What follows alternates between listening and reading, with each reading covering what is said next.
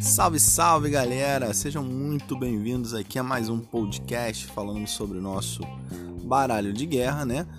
Aquele bate-papo semanal que a gente sempre fala aqui sobre as cartas que vão ser utilizadas e as possíveis estratégias. Bom, nessa semana nós vamos nesse podcast aqui incluir os baralhos das três equipes, tá? Então, independente da equipe que você esteja aqui dentro da nossa coalizão, você vai ter informações referentes a esse baralho na equipe que você está aqui nesse podcast, beleza? Então fica ligado aí, vai estar tudo bem explicadinho, falando sobre cada carta e sobre as possíveis estratégias dentro dos baralhos. Fica ligado aí que as informações vão chegar agora.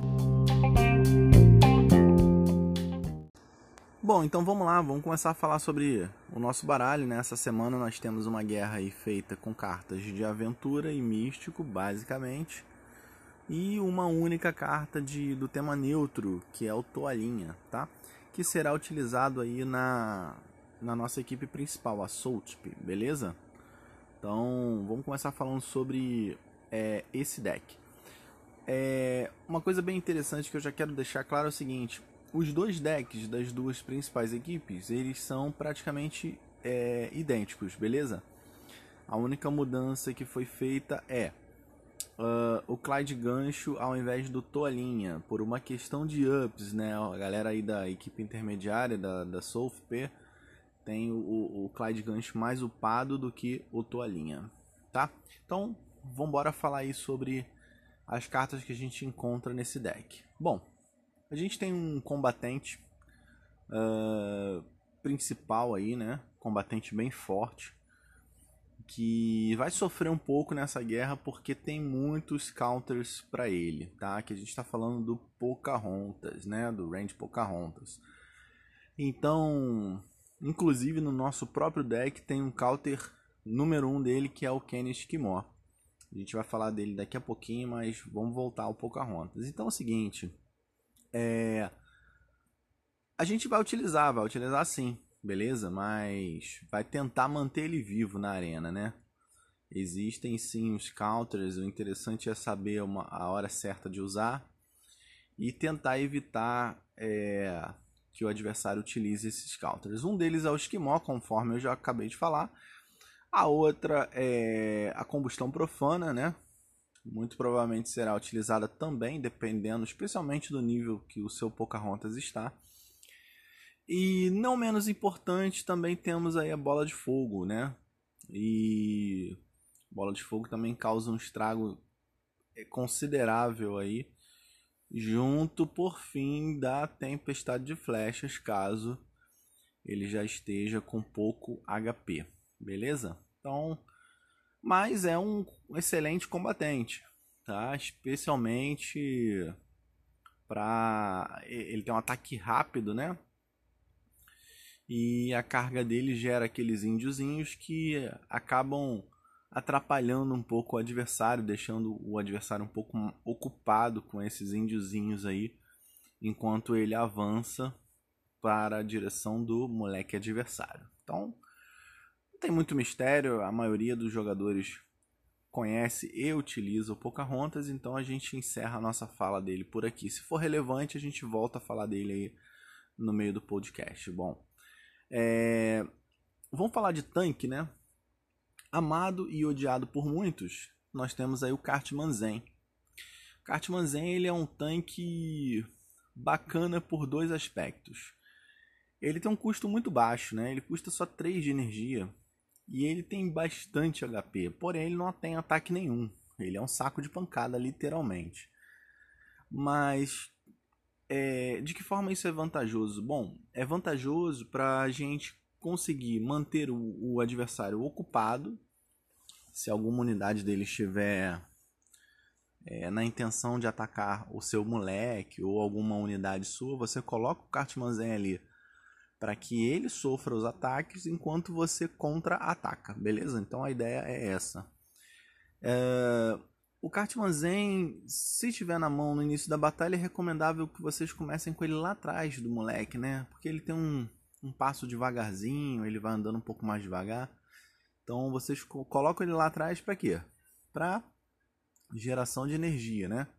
Progressão lenta, conforme já foi falado aí num outro podcast falando sobre isso, sobre tipos de progressão. É, o Catman ele tem uma carga que é bem interessante, especialmente nessa guerra, tá?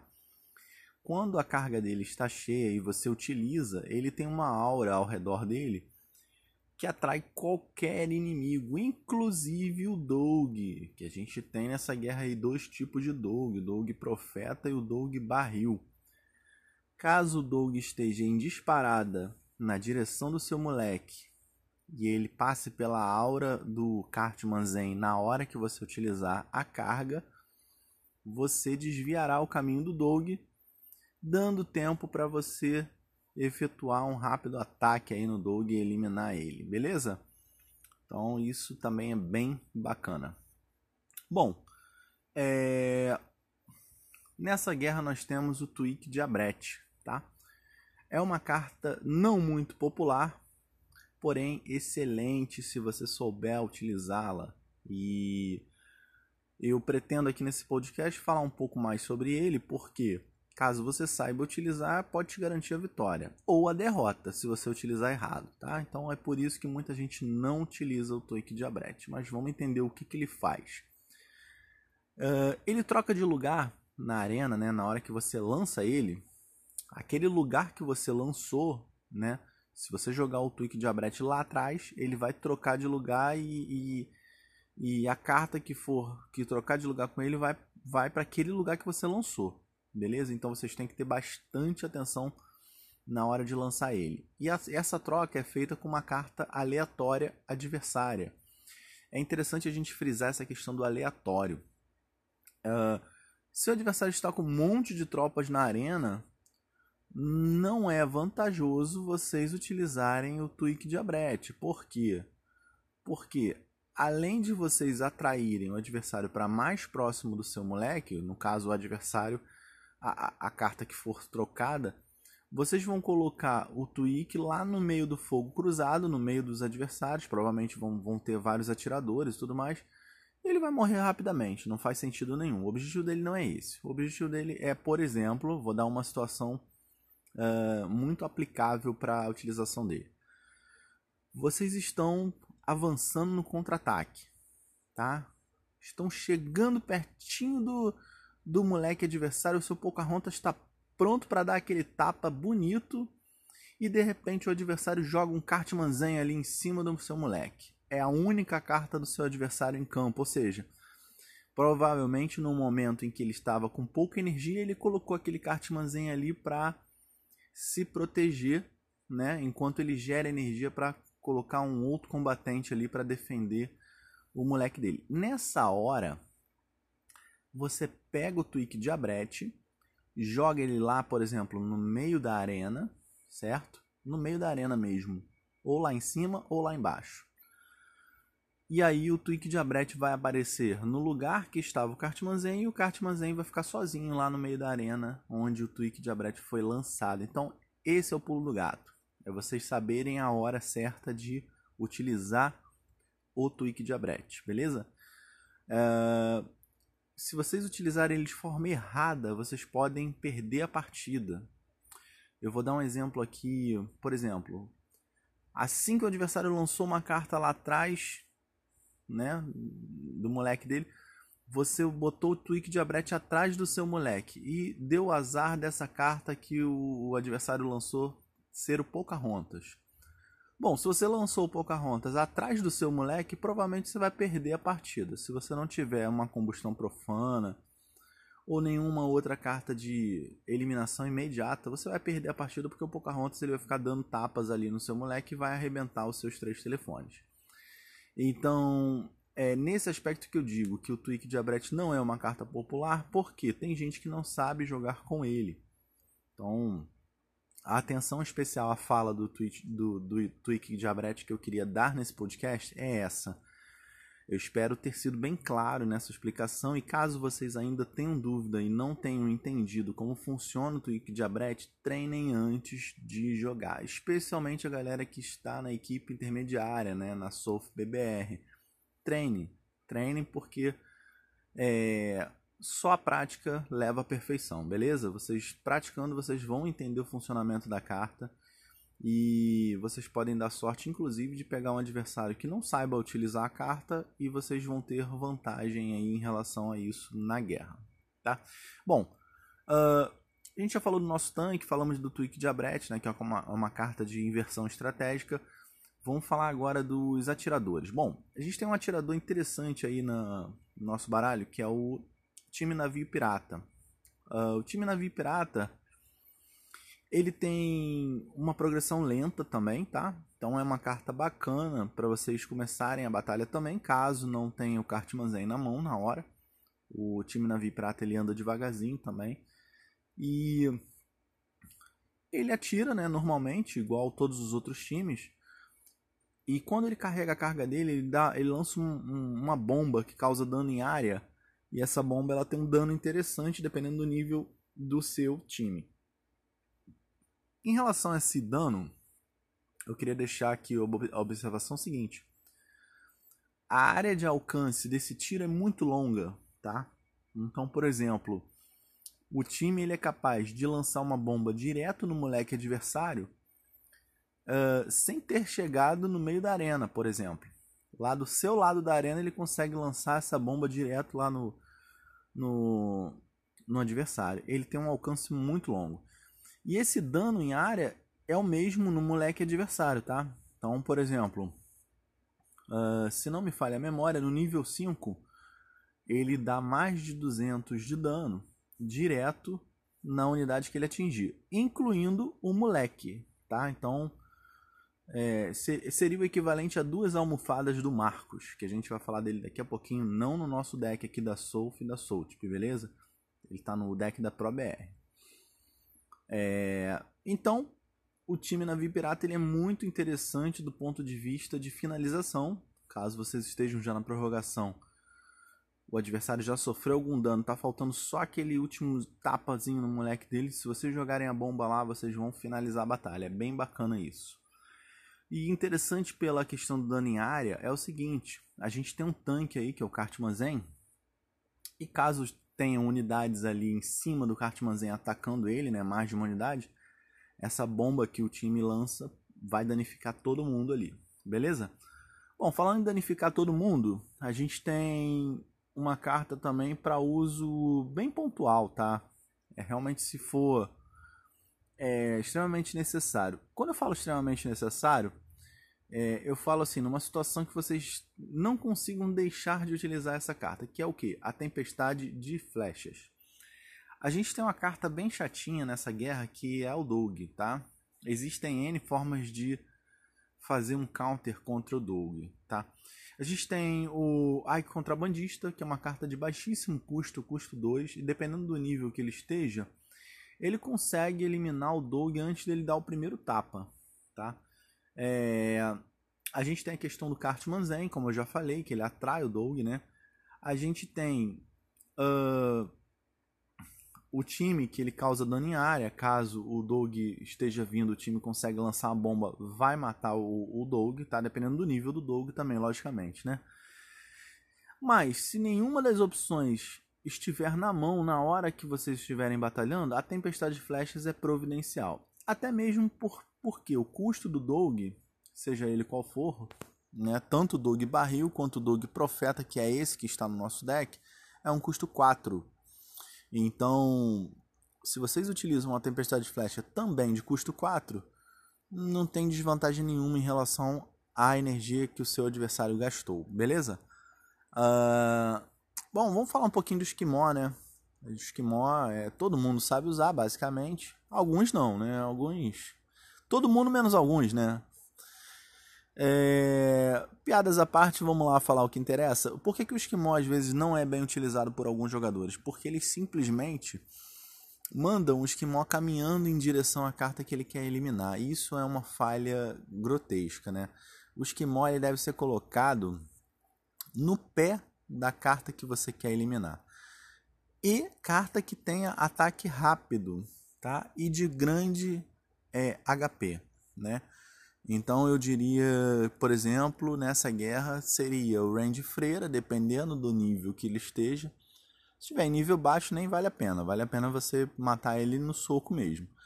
Agora, o Pocahontas, sem dúvida, é o principal. Tá? O tapa do Pocahontas é muito rápido. E vocês jogando o Esquimó no pé do, Ponca, do Pocahontas, o, o Pocahontas vai dar logo tapa e não tem tempo do adversário responder com bola de fogo, com tempestade de flechas. Ele simplesmente vai perder o Pocahontas dele, beleza? É... Vamos falar um pouquinho da Capitão Wendy, né? Capitão Wendy é uma carta também não muito popular, né? Ela recebeu um buff recentemente, o que deixou ela um pouquinho boa para a gente utilizar. Ela estava um pouco defasada em relação ao ataque, as especificações dela de modo geral, né? Mas ela tá bem bacaninha de usar. Ela é uma, uma atiradora padrão, beleza? E quando carrega uh, a, car a carga dela, ela dá tiros em três unidades, né? Causando um dano grande, tipo navio pirata, só que o dano dela não é em área, é em três unidades específicas, beleza? Então ela vai combar com o navio pirata e o Cartmanzen na frente, protegendo, né? Eles, obviamente, o Cartmanzen, como, como eu falei, ele deve ser o escudo de vocês. E esse deck ele tá com um custo bem bacana, um custo baixo, né?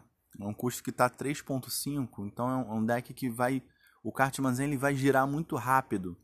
Vai girar que eu digo assim, você vai jogar ele na arena, na hora que o inimigo matar ele, daqui a pouquinho, quando você menos esperar, o Cartmanzen já está de novo na mão. Isso é bem interessante para vocês utilizarem ele com é, a maior frequência possível, tá? Toalhinha, vamos falar um pouquinho do Toalhinha. Toalhinha é uma carta aí que está no nosso deck principal, da, da nossa equipe principal. O Toalhinha ele tem várias funções, tá? Vocês podem jogar ele, ele no meio do bolo, quando o negócio estiver feio aí, para ele desacelerar todo mundo, né? Todo mundo que eu digo, dois adversários, para que vocês tenham tempo, né? Ganhem tempo para eliminar os adversários é, tendo essa vantagem aí da desaceleração. Outra boa funcionalidade dele seria também para deixar o Dog mais lento também, né? O Dog, por natureza, ele já é uma carta que tem pouco HP. Se você joga o toalhinha ali na hora, na hora o Dog ele vai andando mais devagarzinho, ele já fica mais suscetível a levar aquele tapa do toalhinha, que ele dá um tapa bem devagarzinho, né? Mas com certeza é um bom counter também contra o Dog beleza? Uh, nenhum desses dogs que serão utilizados nessa guerra, tanto o que nós escolhemos nas três equipes, que é o dog profeta, quanto o dog barril, nenhum deles paralisa, né? O que paralisa é o dog punho potente do baralho de sci-fi. Então não tem nenhum problema vocês utilizarem toalhinha como counter. Que o toalhinha não vai ser congelado, ele vai atacar normalmente o dog. Eu acho uma estratégia viável. Uh, Bom, falando no Doug, a gente tá precisamos falar dele, né? Que é uma carta também amada e odiada, odiada por muitos, mas na guerra é inevitável, quando ele vem no baralho, a gente precisa utilizar. O Doug é uma carta de. é dano oportuno, né? Ele tem múltiplas aplicações, momentos específicos que deve ser jogado também com bastante sabedoria. É, eu vejo gente logo no início da batalha jogando Dog e essa pessoa está perdendo energia, né? Porque a não ser que você tenha colocado um pão na torradeira, tenha ficado distraído enquanto começa a batalha, se você estiver atento no momento que começar a batalha, muito provavelmente você vai eliminar esse Dog aí. E o adversário gastou 4 pontos de energia, enquanto você consegue muitas vezes eliminar o dog dele sem gastar energia, gastar magia. Por exemplo, colocando um Pocahontas na frente do dog, ele vai dar um tapa no, no dog e vai matar o, o dog. Então ele perdeu 4 pontos de energia, você manteve toda a sua energia, né? Porque o Pocahontas continua vivo ali na arena. Então, assim, é...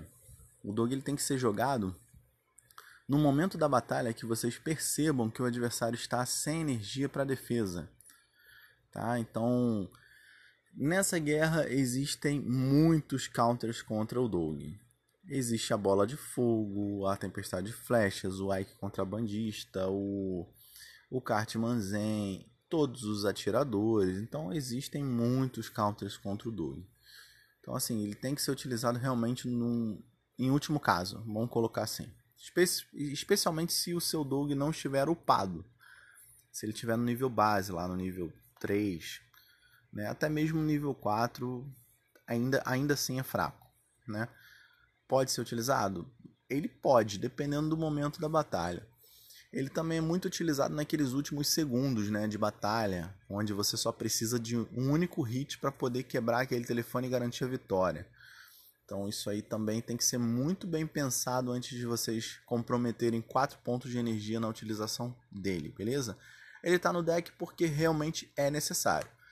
Então só utilizem se vocês verem viabilidade para isso. Não sei, não entendo a viabilidade. Beleza, treina antes então, para vocês entenderem em que momento seria oportuno ou não a utilização dele, tá? Bom, é... falamos de todas as cartas de combatentes, tanques é... e atiradores e agora falta a gente falar de uma magia que não foi mencionada aqui, que é a bola de fogo. Bom, bola de fogo é sensacional é uma magia, é uma magia que causa um dano considerável em área e muitas vezes garante a vitória pra gente. Uh, um ótimo exemplo aqui de, de utilização da, da bola de fogo. Vamos lá. Uh, o adversário colocou um atirador ali atrás do moleque dele, coladinho no moleque dele. E na hora que você tá chegando, ele coloca o Cartman Zen ali na frente do moleque dele também para proteger. Você está chegando com as suas tropas. Se você joga uma bola de fogo ali, você já elimina esse atirador, né? Ou seja, já evita que esse atirador fique dando dano nas suas, nas suas tropas. Já reduz consideravelmente ali o HP do Cartman Zen, né? E ainda causa dano no moleque também numa única tacada. Mas o mais interessante mesmo da bola de fogo é vocês utilizarem ela é, para causar dano no máximo de unidades possível, tá? Então caso vocês estejam com um aglomerado de tropas inimigas ali, a bola de fogo cai muito bem, porque é capaz de eliminar essas tropas todas com 5 pontos de energia. Tá? Então pensem bem também no momento certo da, da utilização da bola de fogo. Bom, fechamos o deck da nossa equipe principal.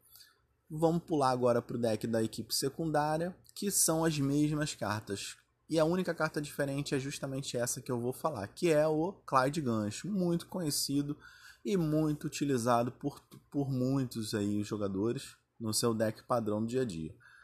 Bom, Clyde Gancho entrou no lugar do Toalhinha, tá na equipe secundária por uma questão, como eu falei no início do podcast, de ups, né? A maioria dos jogadores tem Clyde Gancho mais upado do que o Toalhinha.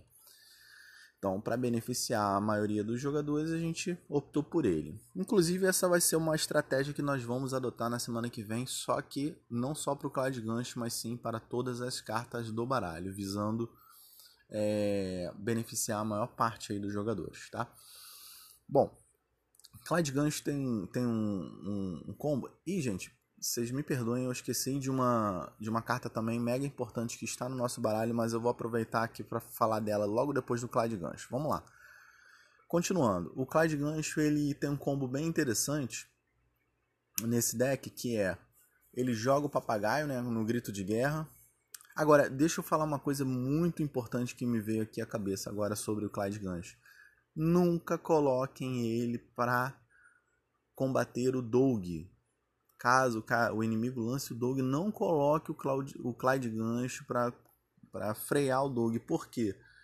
Porque o lançamento daquele papagaio dele leva muito tempo. Então o Doug vai atacar e provavelmente vai quebrar um telefone antes de você conseguir eliminá-lo, beleza? Então não cometam esse erro. A não ser que vocês deem a extrema sorte do papagaio ser lançado justamente no Doug, né? Mas aí a gente falando de Doug, a gente não pode contar com a sorte, a gente tem que ir na certeza, beleza? Bom, eu vou agora falar de um combo bem bacana do Clyde Gancho nesse baralho, no baralho das duas equipes. E esse combo, das duas não, das três equipes, tá? Da, das, da, não, das duas equipes, perdão, da ProBR e da SOF PBR. E esse combo ele vai ser justamente com a carta que eu esqueci de mencionar, que é a Anjinha, a Red Anjinha das Trevas, tá? É, ela revive a carta que ela mata, né? Ela mata uma carta para reviver ela. E junto com, com, com esse momento de reviver vem o grito de guerra. Então o Clyde Gancho ele consegue lançar aquele papagaio dele duas vezes. É, é um combo bastante utilizado aí, o pessoal que joga Místico Aventura, muita gente faz isso, tá? É, em situações que não tem um Craig Inca, por exemplo, pode ser utilizado com Clyde sem nenhum problema. Ele causa um dano monstruoso, dependendo do, do nível que o Clyde está, aquele papagaio ele causa um dano bem interessante. E vocês lançarem duas vezes, vocês têm duas possibilidades de acertar duas tropas que estejam na arena aí do adversário. Bom, a Anjinha ela também tem um, uma função de suporte, né? Ela, ela, nos níveis mais baixos, até o nível 3, ela tem um ataque razoável, né? Não diria nem muito fraco, nem muito forte, ela tem um ataque razoável. E a partir do nível 4 ela começa a ter um ataque interessante. Porém, nessa guerra só vamos utilizar ela no máximo até o nível 3. Então ela vai servir mais é a utilidade dela principal é reviver realmente a carta que uh, está sendo utilizada. Bom, já falamos do Clyde Gancho, agora dando continuidade aqui na fala da, da Anjinha. Nunca joguem ela é, numa situação em que a unidade que vocês querem reviver está sofrendo muito dano já próxima de morrer. Que vocês correm o risco de lançar ela e ninguém reviver, certo? Então, muito cuidado nisso, né? Na hora de fazer esse, essa, esse lançamento dela na arena. Outra questão é a seguinte: lancem ela por via das dúvidas, dependendo da situação, a não ser que vocês só tenham uma carta na arena, lancem ela no pé da carta que vocês querem reviver, tá? Porque muitas vezes, com o próprio caminhar das unidades, as unidades ficam andando na arena, esse caminhar atrapalha. Na hora que você lança a anjinha, a unidade que você queria reviver já avançou muito e você acaba não conseguindo reviver ela, acaba revivendo uma carta errada.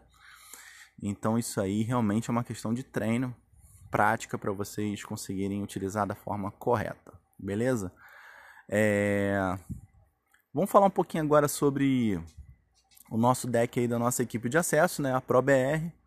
Vamos dar uma atenção especial no deck deles que tem várias opções lá que não estão sendo utilizadas na, no, no, no deck das duas equipes principais. Vamos lá. Então, na equipe ProBR nós tivemos algumas mudanças, é, pensando justamente nos jogadores que não teriam aquelas cartas é, bem upadas. Né? Uma delas é o Twig de Abrete. A maioria dos jogadores da equipe ProBR não possui essa carta com bons ups, então não vale a pena utilizar. No lugar do Twig de Abrete, entrou o Marcos, que é uma carta neutra que muitos jogadores têm no nível 3. Né? Então, é, no caso, oferecendo mais utilidade pra, do que utilizar um Diabrete no nível 2, beleza? Outra carta que está um pouquinho diferente é o Wendy. Né? O Wendy, ao invés de ser a Capitão Wendy, é o Wendy Anjinha. A Wendy Anjinha utilizada por muitos aí também que estão lá. É, sendo do baralho místico, as pessoas utilizam ela mais aí. E ela também vai contribuir com a questão da cura, né? Então a Wendy Anjinha, quando carrega, ela dá uma cura bacana. E como na guerra a gente utiliza ela a partir do nível 4, ela, ela dá uma cura interessante. Né? Então, para o pessoal da ProBR, é mais interessante utilizar a Wendy Andinha para ficar curando ali Cartmanzenho, Pocahontas, unidades com é, grande HP. Ela, ela cura 3 por vez cada vez que a carga dela enche, beleza? Bom, é, outra carta que está diferente também que entrou no lugar do time navio pirata é o é, Craig Pastor dos Jovens. Bom, no grito de guerra dele, ele anula a possibilidade do adversário utilizar qualquer feitiço durante 30 segundos. Isso é excelente para combar com o Doug, caso vocês tenham possibilidade, conforme eu já falei. Não utilizem o Doug à toa.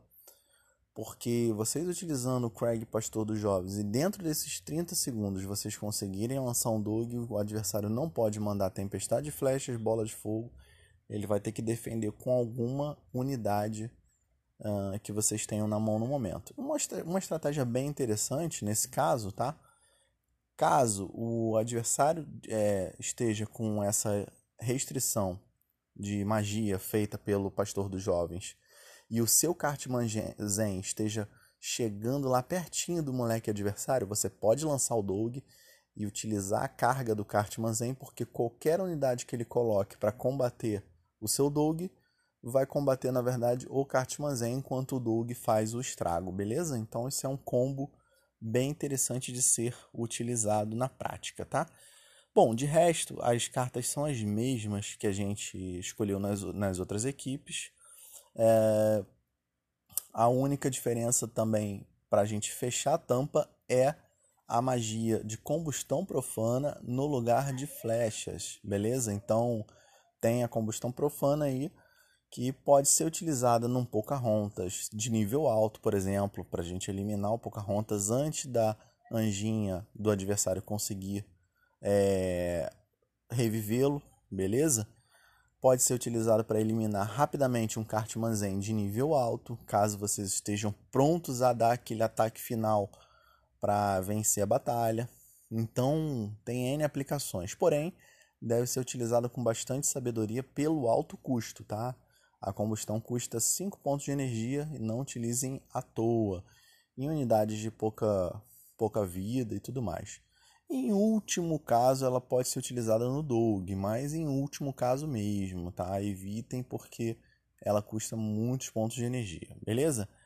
Bom, galera, as estratégias básicas aí do nosso, dos nossos baralhos, né, das três equipes, é essa. Para quem quiser entender tudo isso na prática, eu sempre recomendo e volto a insistir. Treinem o baralho. A gente tem um grupo do WhatsApp que estão as três equipes lá. É só chegar, dar um alô, falou: Fala galera, oh, sou da equipe tal, alguém está disponível para treinar? Na verdade, se você já interage com a galera, o pessoal já sabe de qual equipe você é e pode sim treinar com você caso estejam disponível. Eu mesmo tenho é, conta nas três equipes, então se eu estiver disponível, sempre treino com vocês aí, beleza? Então, as informações foram essas aí, galera. Espero que vocês tenham um bom resultado na guerra e qualquer dúvida é só dar um alô. Um abraço, fui!